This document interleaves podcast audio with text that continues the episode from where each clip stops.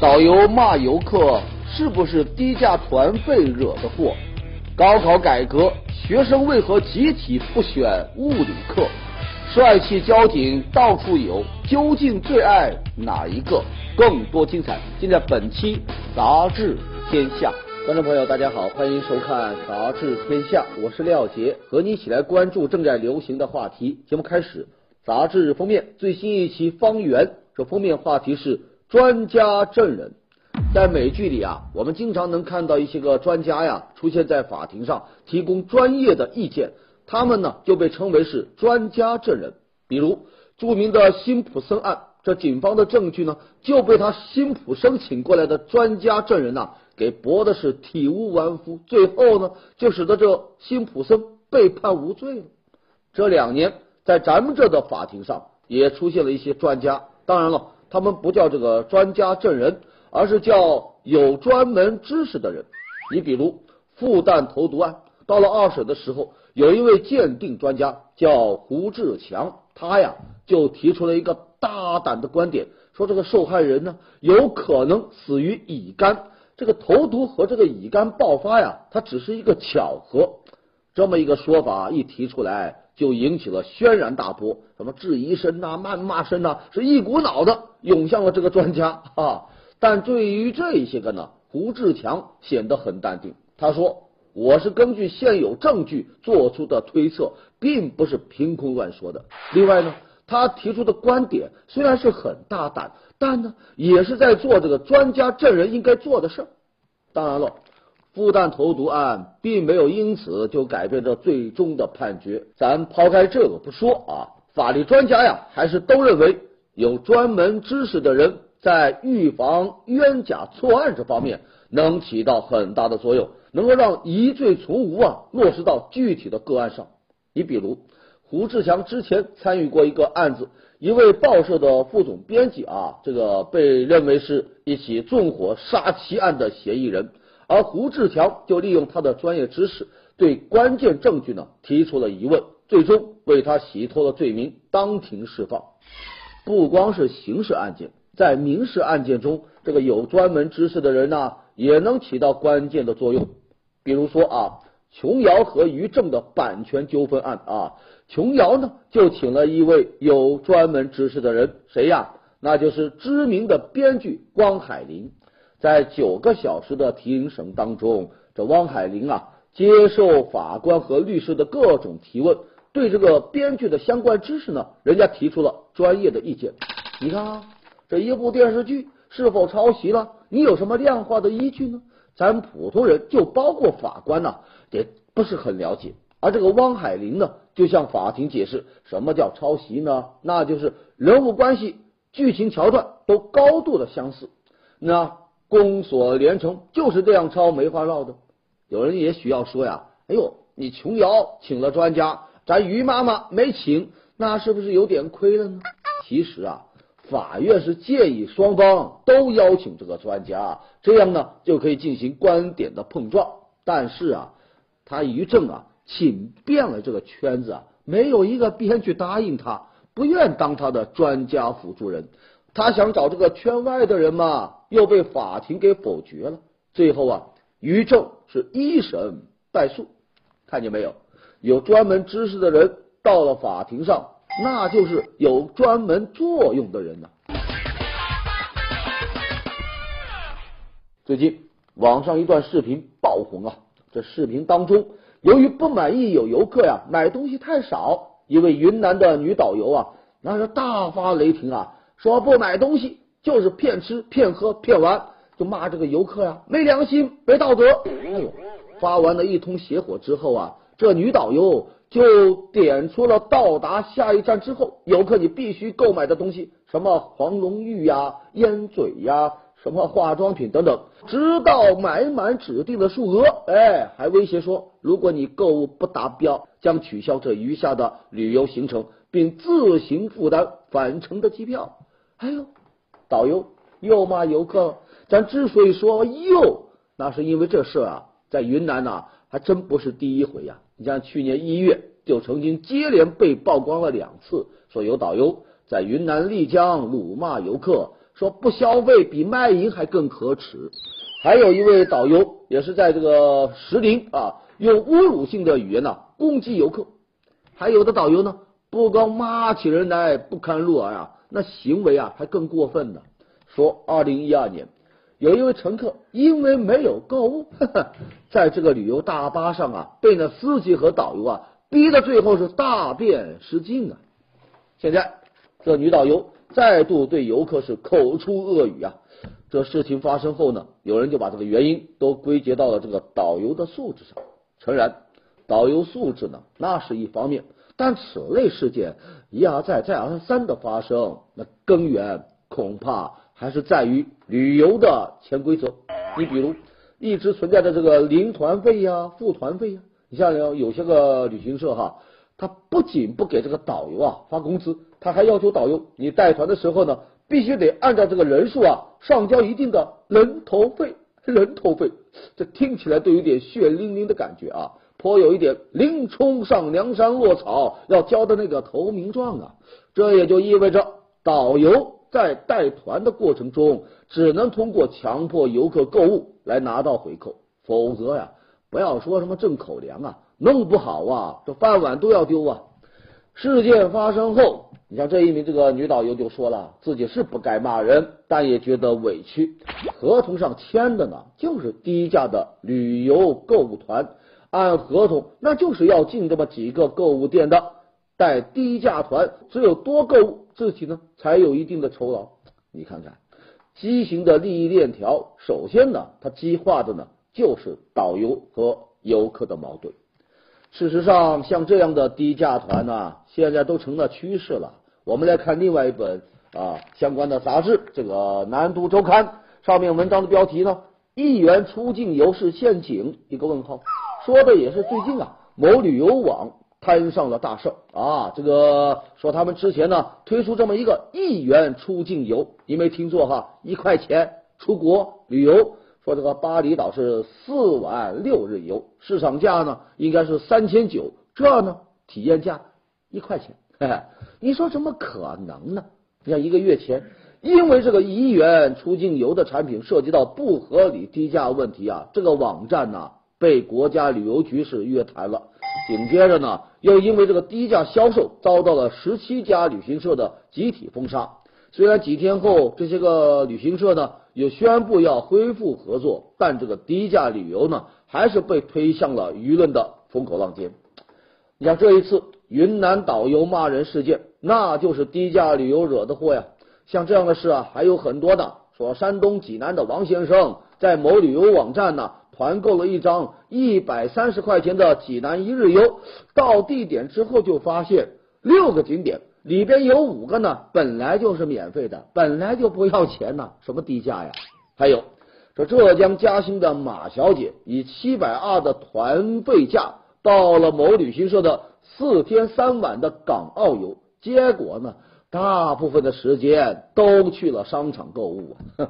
还有广东佛山的张先生，花一百块钱团购了豪华海景套房。哎呦，那室内的装修啊是简陋不堪。所谓的什么海景呢？那必须得用高倍望远镜才能看到啊。有专家就说呀，游客呀，你也需要从类似的事件当中。汲取教训啊！你像部分游客，他这个图这个便宜的心理啊，哎是只看价格不管其他呀。有的时候说实话呀，你明明知道这个低价团肯定要购物，肯定要参加一些个自费项目，但呢，抱着同团的其他人买，咱可以不买的这个侥幸心理。据说某些旅行社在与他这个这个游客签协议的时候呢，就会要求这个游客你必须要承诺。不要到处去举报，这就明显是陷阱呗。可还是有人往里边跳，占便宜呗。天上从来就不会掉馅饼啊！连来回的路费都不够的这个低价团，你让人家旅行社导游喝西北风吗？对于这一类名为旅游团，实际上是购物团的欺骗性的宣传，咱游客呀，你必须要克服那些个爱占小便宜的心理，否则呢，出门旅游啊。啊，真就有可能，你像被这样的素质比较差的导游来骂吧，你要看他的脸色吧。最后啊，指不定买回来一大堆，说不清楚是真还是假的东西呢。咱们再回到这个事件本身啊，目前涉事的旅行社已经被责令停顿半年，这个女导游呢，那个导游证也被吊销了。在这呀，我们就想说，查处这导游啊、旅行社呀，当然是必要的。但如果无视这个行业长期存在的恶性低价竞争，以及由此滋生的种种行业潜规则，那么导游变成导购，还真不是最后一回呀。接下来，财新周刊文章标题：高考改革试点进行时。再过一个月啊，火热的高考又来了。不过呢，这上海和浙江啊不一样，他们作为第一批高考试点的省份，这种传统高考也许呢会消失啊。当然了，对于不少的学生来说，这一次新的高考改革啊，还真不知道究竟是福呢还是祸呢。更多的都是感到有点迷茫啊。你看啊，怎么选科呀？综合素质怎么评啊？目前都没有一个定论啊。三加三模式在科目选择上呢，它的自由度肯定是更大了。你比如上海市在这个物理、化学、生物、历史、地理、政治当中，你任意选三门，有二十种选法呀。你像这个浙江呢，还多了一门什么信息技术，有三十多种选法，你怎么选呢？这选择一多啊，压力倒更大了。此外，考试安全也有了新的考验。你要在浙江。一年呢会安排两次学业水平的考试，这学生呢可以考两次，哪一次的分数高就有哪一次的成绩，这高考就不再是孤注一掷了。但这一年呢要组织好几场考试，这就加大了抓考风考纪的压力呀。另外，这一次高考改革当中有一个科目呢成了躺枪者，谁呀？物理啊，在一些比较强的学校。物理的报名人数是最多的，因为将来考大学的时候啊，学了物理之后呢，能够选的这个专业呢范围更多了啊。这个理工科嘛，离得开物理吗？但因为物理学科相对来说比较难一些，在一些实力不够强的普通学校，他为了要一些高分呢，就有可能全校学生啊，通通放弃选物理。目前。已经有高中这么干了呀啊！选择自己的一些优势科目来规避竞争更大的科目，这么做呢，人家还有一个高大上的名字呢，叫弯道超车。对此呢，有大学的老师就担忧啊，说学理科的孩子都不选物理，将来进入到理工科大学怎么继续学习呢？透过物理这个学科，我们就可以看到这一次。高考改革的吊诡之处啊，长期形成的应试文化、应试思维，正在新方案当中争取它新的生存空间。要我说呀，高考改革它要面对的那也是大考，也得要有头悬梁、锥刺股的毅力。五一期间，全国多地高速公路迎来了客流高峰。为了提醒这个司机安全驾车，你像山西高速交警啊，那真是蛮拼的，在这个高速公路上啊，挂出了各种安全标语。我给大家选几个说啊，什么汽车开得快，阎王最喜爱；还有什么你若酒驾，我就改嫁；还有啊，请您谨慎驾驶，附近没有医院。哎呀，对于这些个标语，有人就觉得哎呦好玩好记啊，有人就觉得。被雷倒了啊！平常咱们呢也不是没有见过这个安全标语，但基本都是什么喝酒不开车呀，开车不喝酒啊，什么严禁酒后开车呀，见得多了也就麻木了，也记不太住了啊。相比之下呢，刚刚说的这几个标语啊，啊虽然是不够文雅，但呢话糙理不糙啊。因为它用词比较生动，比较好玩啊，就好记呗。哎，还真就比那些看腻了的规范的温馨提示啊管用多了。不过，咱在这呢，还是担心一个问题啊，你这公路上的标语如果太吸引眼球了，不见得都是好事啊，有可能就导致呢司机呢他注意力分散啊，开车的时候哎只顾着看这个好玩的标语了，哎。如果是碰上了爱发朋友圈的、爱拍照什么的呢，还指不定出什么大事呢。所以啊，这个标语是不是应该考虑悬挂的地点？哎，你比方说高速路的收费站呢，休息区啊，你就可以挂一些醒目一点的标语；而需要司机集中高度注意力的路段呢，最好就不要用标语来给他分神喽。安全标语它自身还是需要安全的。话说，交警除了写的一手好标语啊，也卖的一手好萌啊。这事情呢，得从一个微博说起啊。说山东潍坊有一位姑娘在路口呢，见到一个帅气的交警哥哥，那是很是心动啊。之后呢，这姑娘的好朋友就发了一条微博，想通过万能的这个微博呢，寻找这交警的信息，并艾特了潍坊交警官方微博。结果呢，这潍坊交警的官方微博啊，还真就回应了。说那交警啊，人家都已经结婚了，就安慰说姑娘不是你们不合适啊，而是法律不允许啊。潍坊这么大，咱换一个路口再看看，祝幸福。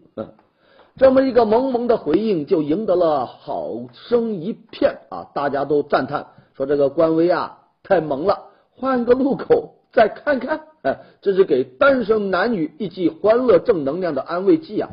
让人感动的是啊，这个事儿呢还真就有后续。之后，各地的警察官微、交警个人账号是纷纷加入到了暖萌大军啊！你像这个后面接下来啊，这个深圳交警的官微就说：“咱深圳啊比较大，路口比较多，不妨多换几个路口再看看。”安徽方面就接力说：“安徽也很大，多换几个城市看看呗。”还有交警啊，个人就说。明儿个开始，单身的都去占马路，已婚的调去守仓库。这么一番传播热潮之后，这潍坊交警就继续把这个萌啊进行到底，艾特了这个姑娘，说众多城市纷纷对你隔空喊话，什么深圳路口多，南京路口多，武汉路口多，您多转几个城市，多到几个路口看看呗。莫非这就是传说当中的潍坊的啦？潍坊的爱。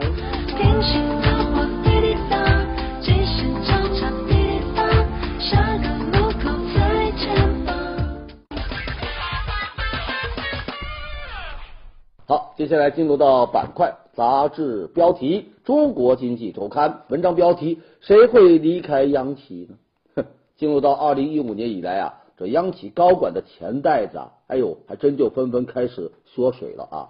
有三位央企老总啊自曝收入，说每个月的工资还不到八千。当然了，这指的是呢基本工资啊，加上他的绩效工资、任期奖励，大概还是有四十万左右。国家电网董事长就说了，之前呢他是年薪百万，这限薪之后呢少了一半。那么央企高管会因为限薪而离职吗？对此，有专家就说了：，作为央企高管，他不一定在乎那几十万的年薪，他的社会地位跟一般的企业高管那是不一样的。另外呢，他还有晋升从政的通道呢。国资委有一位人士啊，就说，在央企高管这个层面，想延迟退休的不少，会主动辞职的不多。接下来，《新民周刊》。文章标题：网贷傻子都能借到钱。对网贷 P to P 来说，这是最好的时代，也是最坏的时代呀。你像光三月份这么一个月，这 P to P 的成交额呢，就有将近五百亿，五百亿呀，那是创了历史新高啊。但同时呢，出了问题的这个 P to P 平台呀，也有五十多家啊，都有问题。有业内人士就说，现在的这个网贷行业啊。那是傻子都能借到钱。说有这么一位销售员啊，明知呢客户呢没有还钱的能力，还帮他搞定了这个贷款审查，给他贷了好几百万呢。那为什么 P to P 的放贷风格他就这么粗放呢？这呀和他的激励机制有关。你看销售员，他的业绩呢只跟放贷量来挂钩，和那坏账率呢没关系。你放款越多，奖金就越高。在银行。销售人员其实也想这么干，但风控部门呢，他把关把的比较严呢，他要控制不良贷款率啊。于是呢，双方为了能不能放款，就争了一个面红耳赤。可是到了这个 P to P 公司啊，审批人员和那销售人员呐，那是一团和气，一团融洽。只要有人来借钱，只要你出的利息高，他就敢放贷。要我说，傻子都能借到钱，恰恰说明。P to P 行业本身有疯子。接下来进入到板块，杂志图片。山东济南举办千人美容挑战吉尼斯的活动，一千张美容床，一千名美容师为一千名女士现场免费做美容。英国一只蠢萌的松鼠正举哑铃在锻炼身体，似乎呢要为即将到来的夏天做准备啊！这就叫五月不减肥，六月徒伤悲。美国一哥们钓起一条大鱼，在和鱼拍照留念的时候，有一海狮过来偷吃，连鱼带人是拖下了水啊！这叫什么呢？人类捕鱼，海狮在后。好，接下来瞭望东方周刊，文章标题：盗掘缘何疯狂？山西呢，那是文物大省啊，六百年以上的木建筑啊，都占到全国的百分之八十了。它们大多呢，藏身在民间，散落在田野。由于年久失修，很多古建筑呢，就面临什么屋顶漏雨啊、墙体坍塌的这个情况。但更让人担忧的呢，就是这个偷盗了。大多数的古建筑啊。没有任何的防盗措施，你像国家级的有三分之一是安装了监控，到了省级的、什么市级、县级的，那基本就没有了。这个盗贼们呐，就像那些毫无自卫能力的古建筑啊，生出了黑手，什么牌匾呐、磨盘呐、石狮子等等呢，这些个建筑构件，只要是雕琢的比较精美的，很快就被他们偷走了。就说在这个长治县呐。有一座很漂亮的门楼，一个晚上就被人呢整体给拆走了。呵，老百姓真没听到吗？听到了，盗贼手上有枪，人不敢出来说话呀。那为什么偷盗文物敢如此的疯狂呢？因为利润太高了。你看啊，一个柱础啊，卖多少呢？卖几千块钱。一个石狮子呢，能卖好几万呢。国家文物局有一个干部就说呀。说这个盗掘文物的利润呢，比贩毒还要高好几十倍呢。如此利益驱动，他能不疯狂吗？事实上，山西古建筑的构建早已就形成了一个什么买卖市场。你看啊，一些地方热衷于修建复古建筑，你要做的像吗？不能全用假的吧，得用一些真的这个构件吧。另外，还有一些个收藏家，他也热衷于呢收藏这一类的古建筑。山西大多数的古建筑构件呢，最终呢都集中到了好几个收藏大家的手里。他们以贩来养这个收，一千块钱收回来的东西，转手呢卖他个一两万。对于这些所谓的收藏大家呀，有专家就表示愤怒啊，说他们手上啊有大批的文物，那牌匾都几千个，铸储呢上万个，哪来的呢？怎么来的呢？都是盗贼偷来之后流通到他们这来的，有关部门不制止、不处罚，甚至还授予什么光荣称号、民间收藏什么第一人，这就无形当中啊纵容了非法的交易。要我说呀，这古建筑保护啊，也得要防火、防盗，还得防收藏。接下来我们来看最新一期的《齐鲁周刊》文章标题：大佬还乡记。在咱中国人的传统文化中，有一种衣锦还乡的情节，所以呢，很多企业家大佬啊，功成名就后，都会带着一生的富贵回到家乡。对他们来说，这是一种回馈故里的慈善，也是一场企业形象的营销。前不久，女首富周群飞啊，回到老家这个湖南湘乡市湖天镇的崇西村，为这个父亲啊扫墓。这也是她成为女首富之后第一次还乡。虽然贵为首富，但在乡亲们的眼中啊，她和以前也没有什么区别，还是那个孝顺的女儿，每年都回家扫墓。有村民放鞭炮呢，他就客气的给红包，五十的、一百的、两百的。除了给乡亲们发钱呢，他还给家乡来捐款。二零一三年，周群飞呢就给自己曾经就读的这个乡下的中学啊捐了一百四十五万，建了运动场。说到衣锦还乡，还得提到这个刘强东啊。今年春节，这刘强东回家乡啊，他带着钱，还带上了奶茶妹妹。这一次回乡呢，他给老人每人发了一万块钱。刘强东啊，他有这个故乡的情节，每年呢得回乡那么一两次，尤其是春节之前，他都会把这个行程啊，告诉在老家的一些个发小，什么几号回呀，几号走啊，什么时间多招呼几个老同学聚一聚呀。当然了，刘强东回乡还有其他的想法，他要把家乡呢打造成电子商务之乡。现如今，这个电子商务的广告都涂上他们村民这个这个这个墙壁了。早些年呐，乡亲们对刘强东和京东的描述是这么说的：说那个姓刘的在外面呢卖数码。现在不一样了，刘强东啊，已经是他们家乡的一个符号，一块招牌喽。接下来说说其他几个大佬啊，李彦宏，他老家呢是山西阳泉，他在老家居然做了一个无线城市的项目，什么意思呢？就在阳泉市的公共区域啊，他能提供免费的全免费啊无线上网。还有这个潘石屹，他就成为家乡这个甘肃天水苹果的公益代言人。又是拍视频，又是发微博，还免费提供卖苹果的实体店，那可谓是忙得不亦乐乎。看完这些个大佬还乡记，我就觉得吧，这还真是像古语说的那样：“富贵不还乡，如锦衣夜行。”啊。接下来周末画报文章标题：星战庆典，粉丝的乌托邦。刚刚过去的五月四号是青年节，它呢也是星战迷的一个节日，叫星球大战日啊。话说当年这卢卡斯啊，原本只是想拍一部星球大战，拍完就罢啊，没想到啊，这粉丝的狂热超出了他的想象，于是呢，一二三四五六，一口气拍了六部，光票房。就将近六十亿美元，那是全球最赚钱的这个系列电影。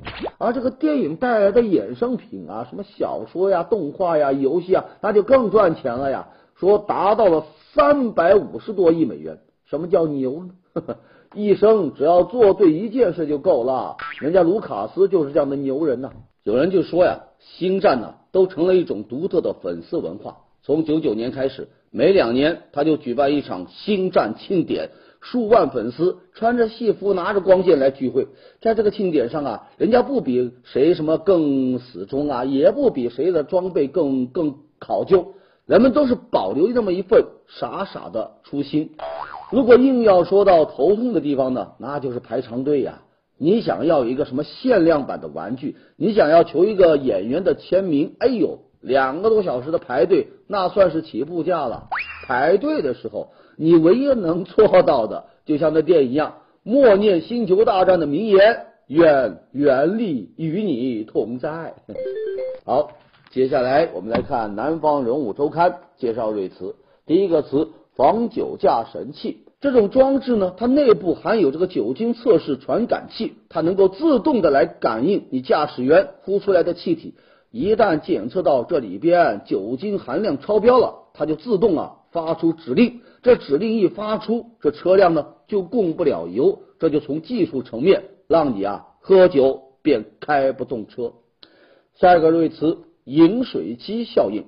饮水机呢是办公室的标配啊，在这个饮水机旁边呢碰到了相熟的这个同事呢，很可能就会停下来聊天啊。这种看似不经意的聊天呢。就有可能变成公司发展的利器，因为有研究发现哈，人们在非正式的聊天当中啊，往往能想出一些更好的创意来。看见没有？饮水机效应，那创意啊，就如黄河之水，是滔滔不绝。好的，感谢收看《杂志天下》，读杂志观天下，杂志话题多，咱明天中午接着说更多的精彩内容，大家可以关注我们栏目的微信公众。平台节目最后呢，依然是天下言论。